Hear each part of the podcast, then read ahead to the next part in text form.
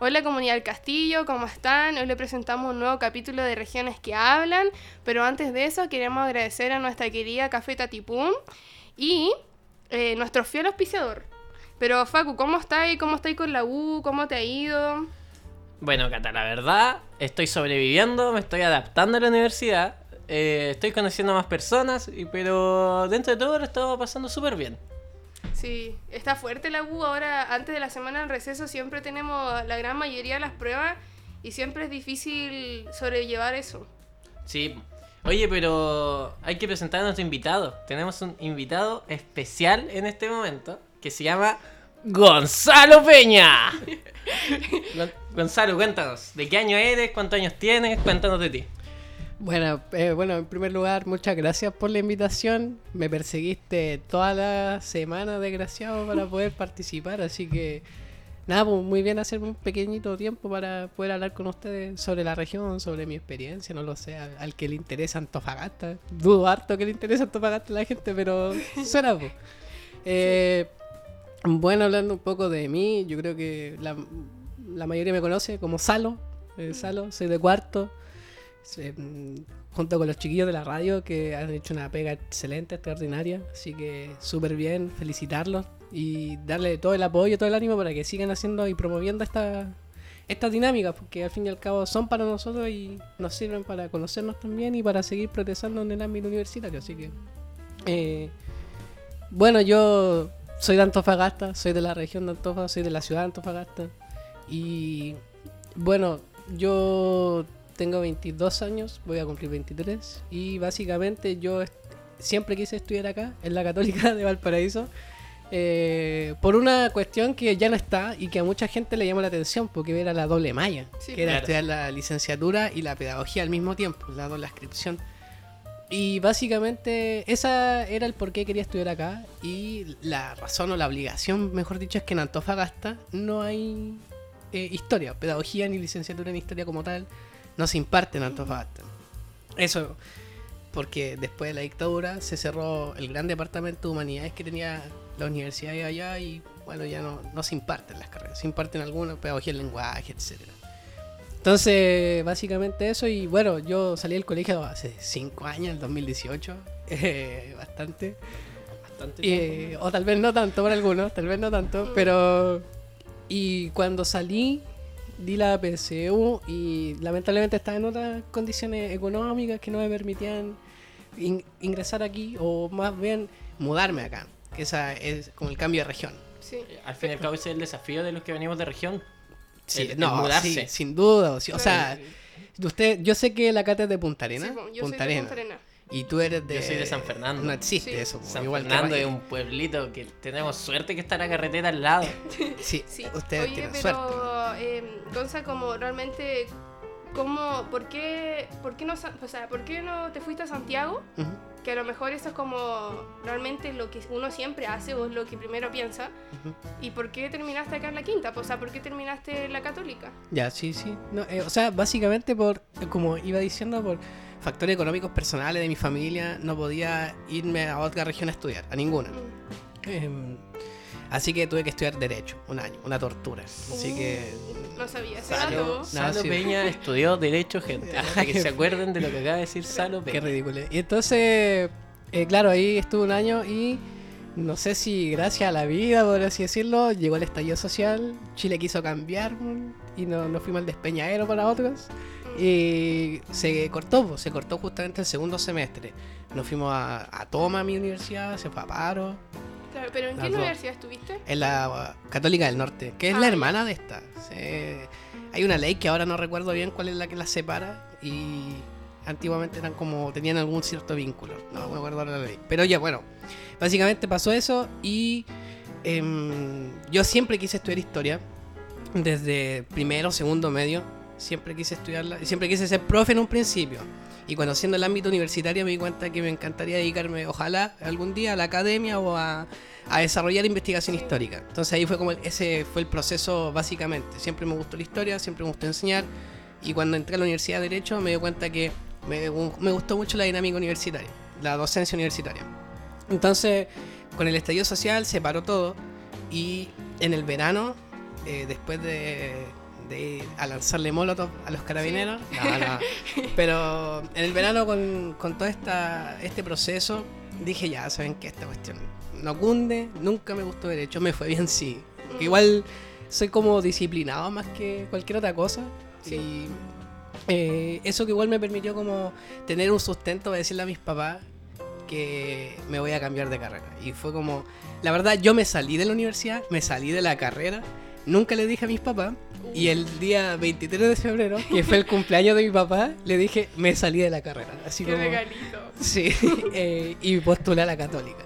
Que creo que había sido una- justo, es que como el proceso de la, de la de octubre del 2019 fue bastante acuático y engorroso para el proceso de admisión, Claro. fue en el verano, una Sí, cosa así, de lo que me acuerdo yo. Sí. Porque estaban las sedes en toma, estaban las manifestaciones afuera de la sede. No, estaba, la- Sí, estaba estaba acuático, estaba Sí. acuático, para que andar con cosas. Entonces ahí, y cuando quedé, bueno, ya no tenían más que hacer, pues ya estábamos mejor económicamente hablando, mi papá consiguió una buena pega, entonces, y se dieron otros factores, y ahí como que en marzo, el 13 de marzo llegué acá, y también llegó la pandemia, justamente el 2020. Entonces, claro, entré a estudiar historia online, y en vez de hacer lo que la gente común, normal, racional hace, de devolverse a su región, yo dije, Ya estoy acá. ya estoy acá. Y me quedé desde el 13 de marzo hasta el 28 de octubre de corrido Mm. en la pandemia, el 2020 en Valparaíso y Viña. Solo, ¿no? Eh, principalmente vivía con mi, con mi padrino. Que mi padrino es una persona que trabaja acá, eh, trabaja en la Corte de Apelaciones, es el administrador de la Corte de Apelaciones de Valparaíso. Y él me, me ofreció al ojo y con él vivo. Ahora vivo con su familia. Ahora, la- es una, una gran ayuda para Claro. la, porque para la gente de región Es difícil Conocer- salir de la región y, Sí. y llegar solo acá. Sí, yo tengo la gran fortuna de no pagar un arriendo, pero gasto otro, tengo otros tipos de gastos, Claro. ¿cachai? La alimentación, etcétera, el transporte, que, pero ya no tener el gasto probablemente que a lo mejor tienen ustedes, no lo sé, de pagarse un arriendo, que ya es cuático, y que yo he visto las condiciones en las que mis otros compañeros que arriendan, es fome, pues fome, y... Al fin y al cabo la dinámica igual es como vivir solo, ¿cachai? Sí, es verdad. O sea, igual hay una independencia de por medio. O sea, tampoco te hacen tus cosas. O sea, porque, por ejemplo, Claro. yo vivo igual con, o- con otra persona. Una persona me arrienda una pieza, pero al final yo hago mis cosas también. po. Sí, po. O sea, no está esa comodidad, no, no es como.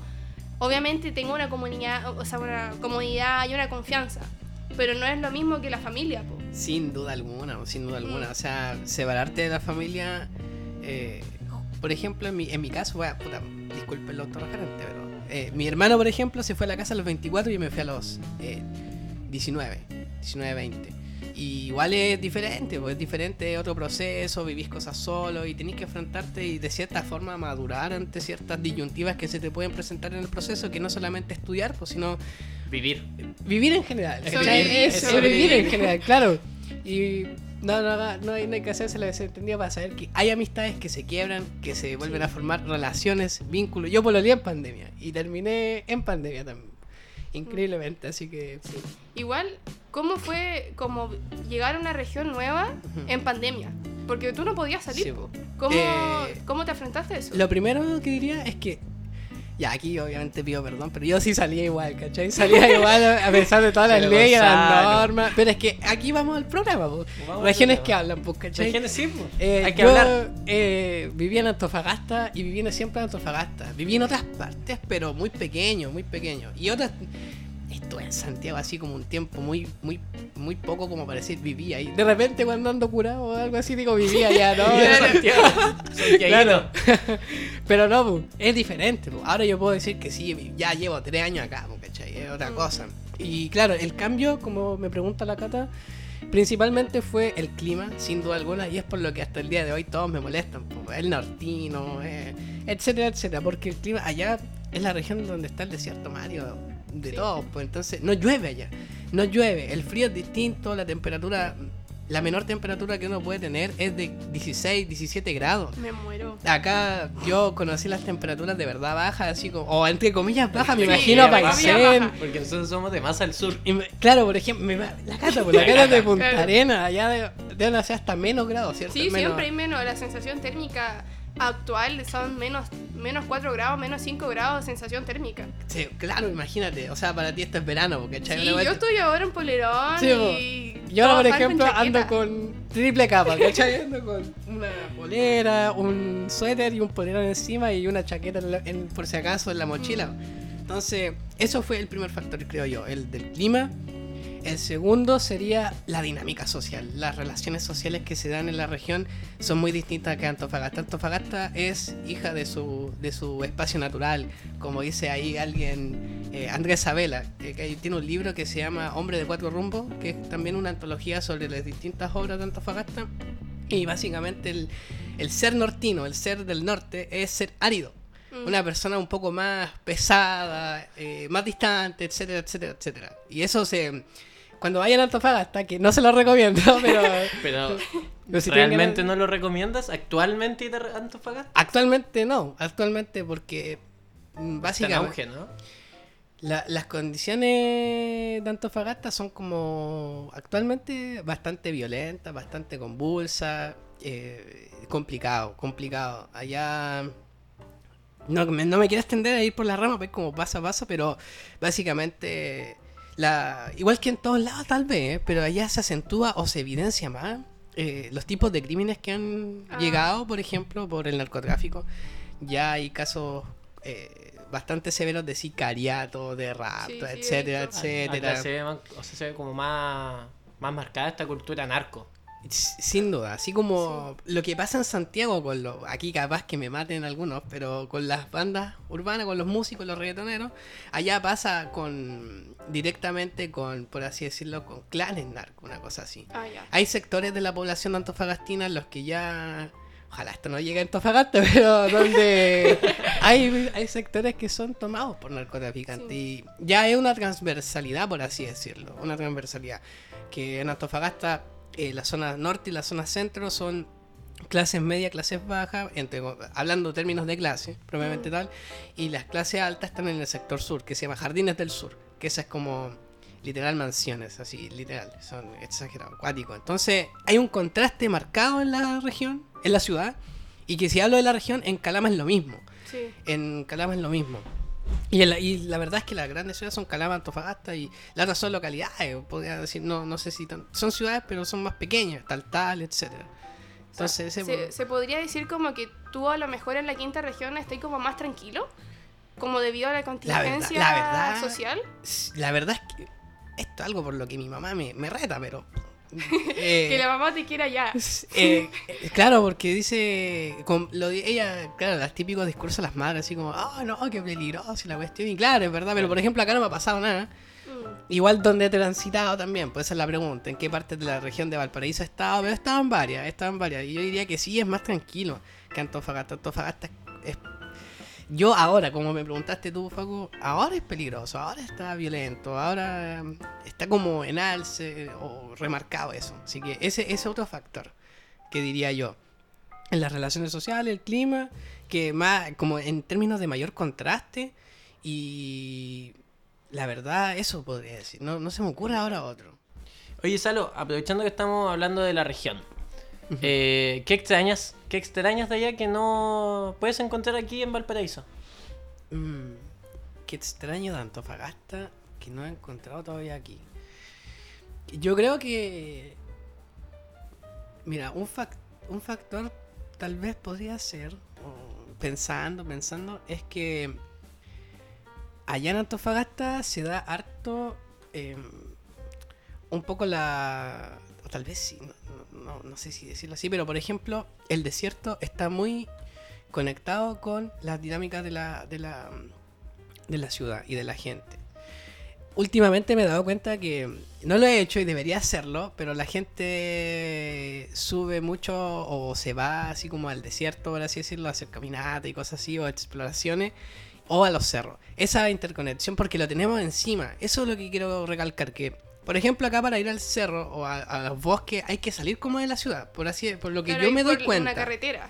Claro, allá no, allá quiero que se imaginen, si es que se quieren imaginar, que no lo recomiendo, eh, es una ciudad eh, como una panorámica de la ciudad de Antofagasta y que confronta el espacio marítimo, el mar, eh, casi, casi bordeando, o mejor dicho, bordeando la, la- la- la calle principal, la calle costera, igual que acá, pero eh, la cordillera de la costa está como encima, por así decirlo, encima de la ciudad. Una cosa muy, eh, muy extraña. Todo Antofagasta está en unas, por así decirlo, en un- una pendiente. No es una cuestión recta, no es, es una pendiente. Entonces, la, la dinámica entre ese, ese espacio natural del desierto, de la cordillera de la costa, de las quebradas, etcétera, etcétera, se da mucho. Muy cercano a las dinámicas sociales, muy cercano. Eso podría decir que aquí no lo he encontrado todavía, o todavía no lo he experimentado. Claro.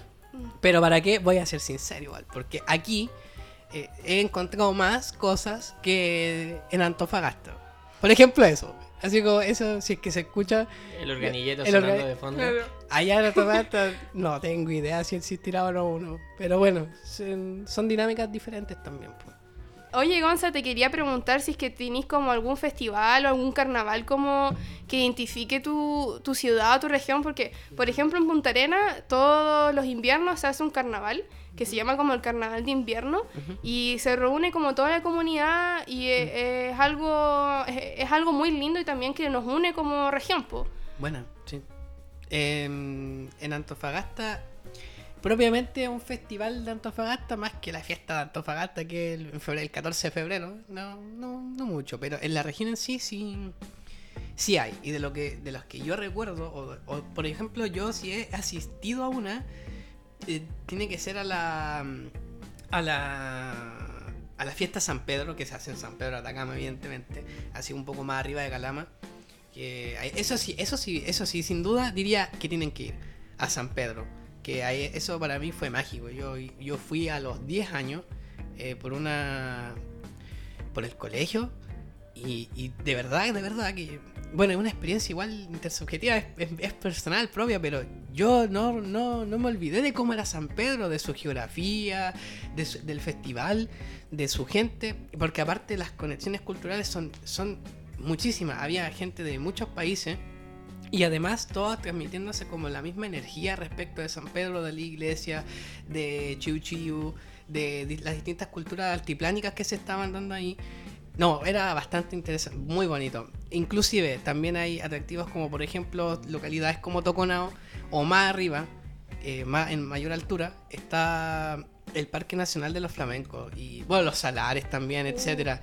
Eh, esos son, son atractivos naturales que, bueno, a la gente que le guste salir a, a los espacios así, totalmente recomendado. Y respecto al festival, está el de Ollagüe, está también el de Chuchiu, que son prácticamente de la región y que los festivales propiamente tal se dan hacia el altiplano, hacia a, a las localidades que están al interior de la región de Antofagasta, más propiamente que en la ciudad o, o que Calama. Una, eso podría decir. Eh, pero como, ¿cuál sería la dinámica? Como que se juntan como comunidad a ver qué, como algo de la naturaleza o algo que hace el mismo humano, no sé, Ya, se ponen a bailar, como, ¿cuál es la dinámica del festival? Ah, ya, perfecto. No, sí, eh, por ejemplo, en San Pedro lo que se da harto es eh, una algo como, no algo como, sino básicamente algo que dice Oscar Bermúdez. Hay un libro que se llama Origen Histórico de Antofagasta. Y dentro de ese, de ese libro habla un poco sobre cómo la dinámica de las culturas altiplánicas de Bolivia, de Perú, etcétera, convergieron y también adaptaron ciertas, ciertos patrones culturales, ciertos rituales con prácticas del cristianismo. Entonces, en ese sentido, la- las comunidades se juntan, eh, va a sonar bastante feo, pero a, a- a tomar, por así decirlo, eh, y celebran en torno al alcohol, bastante alcohol se ve. Se ve. Y no diga que soy- no, no quiero decir que soy curado, pero, pero se ve harto de eso. Y mucho baile, mucho baile, mucho baile altiplánico y, y la comida, la comida, algo, algo así se puede, podría decir que Antofagasta no tiene una comida típica, representativa, y pero sí tiene mucha influencia de, de la comida peruana, de la comida boliviana, eso sí, sí, sí lo tiene, sí hay, eso es lo que se puede ver. Y la gente también una conexión distinta, y es como lo, lo preguntáis tú con el entorno natural, con el espacio natural, que estos, estos rituales, o más bien estas tradiciones se hacen, por ejemplo, en el Valle de la Muerte, en el Valle de la Luna, que son espacios maravillosos donde el, el- el cielo se ve pero increíble, la conexión con el desierto también espectacular. Entonces es, es otro ámbito que, por ejemplo, no lo he visto en otra zona, en otra zona del norte no lo he visto. Así que eso. Mira, yo te quería preguntar sobre los patrimonios culturales o Sí. naturales que posee tu región, pero en verdad creo que ya los has explicado todos. Y es, bueno, hay algo que comparten las ciudades que son, o, o las zonas que son fuera de como de las grandes metrópolis, que el cielo se puede observar de manera muy, muy linda. Sí, la verdad que eso tiene dos factores de lo que yo he leído o de lo que me han contado también. Es que el factor de la contaminación en el cielo de Antofagasta es distinto al de otras zonas del país. Ese es uno. Y el otro es por, em, bueno, básicamente, esto, no quiero chamullar, pero lo leí y también me lo dijeron. eh, la zona geográfica de, de Antofagasta te permite también ver el cielo así. Es, es decir, cómo está, cómo se dio o cómo está la morfología, no lo sé, la geografía del espacio te permite tener esa visión. Y al igual que, por ejemplo, en La Serena, en el Valle del Elqui, el cielo también se ve espectacular, por ejemplo. Y con respecto a las preguntas del patrimonio, sí, sí hay patrimonio. Tenemos la, la de Chacabuco, en María Elena, en Pedro Valdivia, que las comentaba el otro día, no sé qué profesor, el profesor Llano. Eh, esas son algunos y también otros, por ejemplo, la estación de ferrocarril de Antofagasta, que esa se fundó en 1892 y al día de hoy un, está al frente del casco histórico, al frente de la playa y es bastante bonito. Era, era el ferrocarril que conectaba directamente con Bolivia, Antofagasta. Y se conserva bastante bien para ir a verlo entretenido, sí. No, Y después irse rápido a Antofagasta. No, no, no. Ey, em, si yo como estudiante de historia decidiera visitar tu ciudad, tu región, ¿qué me recomiendas?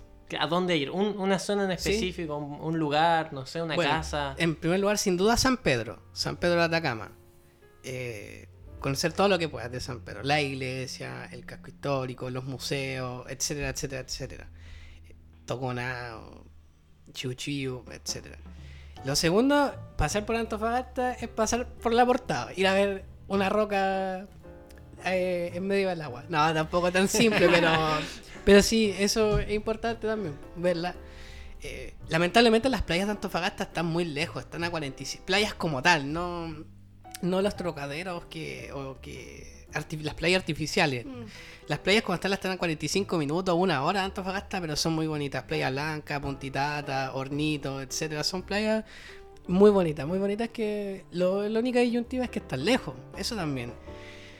Las salitreras, sin duda, conocer una parte del pasado histórico de Antofagasta donde hubo asentamiento humano, donde tú Mm. te pones, Sí. tú, tú estás en el auto, te bajas en la carretera, te paras y miras a tu alrededor y te das cuenta de que no hay, no hay posibilidad de que pueda haber vida y hubo. Hubo, hubo gente que vivió ahí, que estudió ahí, que trabajó ahí y que debe de tener sus recuerdos en esa zona, en medio del desierto, sin ningún tipo de conectividad más allá que la aridez, el viento, etcétera. Obviamente había conectividad, o sea, se llegaba, pero me refiero a- al espacio en sí, in situ en la naturaleza, que es feroz, pues si la naturaleza es eso, es de- distinto de lo, de lo que estamos acostumbrados. Sí, o sea, eso es lo que yo creo que lo que más le impresiona a un ser humano es que cómo hubo... La ciudad ahora está súper formada Ujú, y a lo mejor eso igual fue parte de ello. claro. Y saber que ya no está y es impresionante también que, que hubo gente ahí que Ujú. se Sí, relacionó, duda. que hubo lazos de, de conexión. Eh, eh, es hermoso también verlo de esa forma, saber que hubo vida ahí. Sí, sin duda. O sea, por ejemplo, igual algo que marca Antofagasta y que hay un historiador que ahora va a ser consejero constitucional, el profesor que fue mi profe, eh, José Antonio González. Él es historiador, estudió historia cuando todavía se podía estudiar historia en Antofagasta. Y él habla de eso, de cómo el hombre nortino está marcado, como decía al principio, por el desierto, porque al fin y al cabo el desierto es, es muerte. ¿sí? Mm. Eh, es padecer sin, sin agua, sin alimento, sin sombra, y que se dé, como bien dice la Cata, la posibilidad de subsistir o de sobrevivir, o, o más bien hoy en día no, no digamos eso, hay que decirlo como, como es, de vivir ahí, Mm. vivir ahí. Es algo que uno, si se pone a pensar en términos históricos, es impresionante. O algo que parece tan normal como, como estar en Antofagasta, como vivir en Antofagasta, estudiar, trabajar, etcétera, en su momento debe haber sido un desafío gigantesco, gigantesco. Al igual que en otros lados o otras partes. En los dos También, extremos, Sí. finalmente. O sea, Por ejemplo, Punta Arenas. Un, un desafío climático también es eso. O sea, Ujú. eh, por ejemplo, a una hora y media de Punta Arena está Tehuelche. Y la gran mayoría de los Cahuáscar Ujú. y la gran mayoría de los pueblos indígenas habitaron ese sector. Por ejemplo, claro. Entonces es, es impresionante saber de, de, la, de punta a punta Sí, cómo el desierto y también cómo el bosque y también la nieve, cómo ellos se adaptaron a ese, a ese clima y cómo ellos tuvieron que arreglar o modificar sus estructuras sociales a- Claro. acorde al clima. sí. Por ejemplo, no quiero extenderme mucho en eso, pero eh, complementando lo que dices tú, por ejemplo, la región de Magallanes está ahora al lado de la región de Aysén. Y la región de Aysén, por ejemplo, hubo un proceso de autogestión y de colonización que fue tremendo, donde el Estado no llegó. También, sí. Por ejemplo, y, y sí, eso lo habla Mateo Martinich también, Sí. de que el Estado le costó llegar a esa zona y eh, entenderlo como un proceso de autogestión donde la gente, ellos mismos como comunidad, gestionaron, desarrollaron, administraron sus propias escuelas, sus casas, etcétera, sin un apoyo mayor, por así decirlo, eh, es de considerar, pues, no, no es como hablar. Siempre sale la historia de, la, de, la- de- de este centralismo entre Santiago, Viña, Valparaíso, pero también las historias locales, las historias regionales son importantes. Al fin y al cabo, Sí. yo creo que esa es la relevancia y la importancia de este programa. Ese, ese es el fin de Sí, nuestro programa. sí, que sí. Alguien se pueda sentar ahí y contar por qué su región es importante. Sí, sin duda. Y todas tienen algo que contar al fin y al cabo, algo que decir, algo pasó. Si la historia de eso es eso al fin y al cabo, el suceder. Es algo que pasó y algo que nosotros tenemos como... Tenemos el deber de, de saber y- Sí, y, sin y duda. de expresarlo también. Y de construirlo, si al fin y al cabo uno Claro. construye historia. Mm. sí. Sí, eso es lo Eh, importante. bueno, en virtud del tiempo deberíamos dejarlo hasta acá. Mm. Sin embargo, antes viene la última pregunta y la que, la que va marcando un debate entre nuestros oyentes. Gonzalo, ¿cómo se le dice a la marraqueta o pan batido en tu ciudad región? ¿Cómo se le dice? Bueno, son bastante amarillos. Antofagasta, la elección ganó el partido a la gente. Así que da lo mismo. Qué terrible. Cierto. Eso es muy fuerte. Eh, bueno, se le. Fea crítica, fea crítica, Fea pero bueno. crítica, pero- pero- Perdón. Me van, a, me van a odiar en Antofa. Pero no, se le. Muy amarillo porque le decimos. Que he, he llegado a escuchar. Acá me van a decir de mentiroso, pero yo he escuchado, lo juro por Dios. ¿no? Pan francés incluso. No, eso, te lo juro. eso ya es otro debate. Pero, no, pero comúnmente si me pregunté a mí, yo la verdad sí decía marraqueta en Antofagasta, marraqueta Mm, propiamente igual. tal. Y acá me, a punta de charchazo de los porteños, le aprendí a decir pan batido. O si no, no me vendían. Así Sí, que... no sabían qué era. Sí, yo quedé re loco, pero bueno, son eso, eso es importante. Ojalá tener otro Esas espacio para hablar. Sí, Del como pan. por ejemplo la- la- las palabras son muy diferentes. Claro. O la, y me di cuenta que por ejemplo hay algunas comidas que acá se hacen diferentes a Antofagasta. Eso también es otro. Pero bueno, se acabó Bueno, el programa, así que. Bueno sí. chicos, eh, lo vamos a dejar hasta acá. Les queremos agradecer nuevamente a nuestro auspiciador, Café Sí. Tatipum, eh, al Instituto de Historia por la instancia, los implementos y el lugar, y, y a los chicos de la radio por darnos este, La instancia también de... esta instancia, este programa. Y asimismo también queríamos informar que durante la semana vamos a pegar un código QR por todo el castillo, eh, donde eh, te lleva un formulario en donde están cierto, eh, ciertas bases y también información si es que alguien quiere participar en la radio, quiere participar dando su testimonio o quiere ser entrevistado, pero también si es que quiere dar información sobre ciertas regiones, y no, pero realmente no quiere ser entrevistado. Así que espero que le haya gustado el capítulo, que haya sido de su agrado y que... Y nos vemos en el Agradecer. siguiente. Y nos vemos en el siguiente. Sí. Chao chicos. Chao. Chao, que estén muy bien.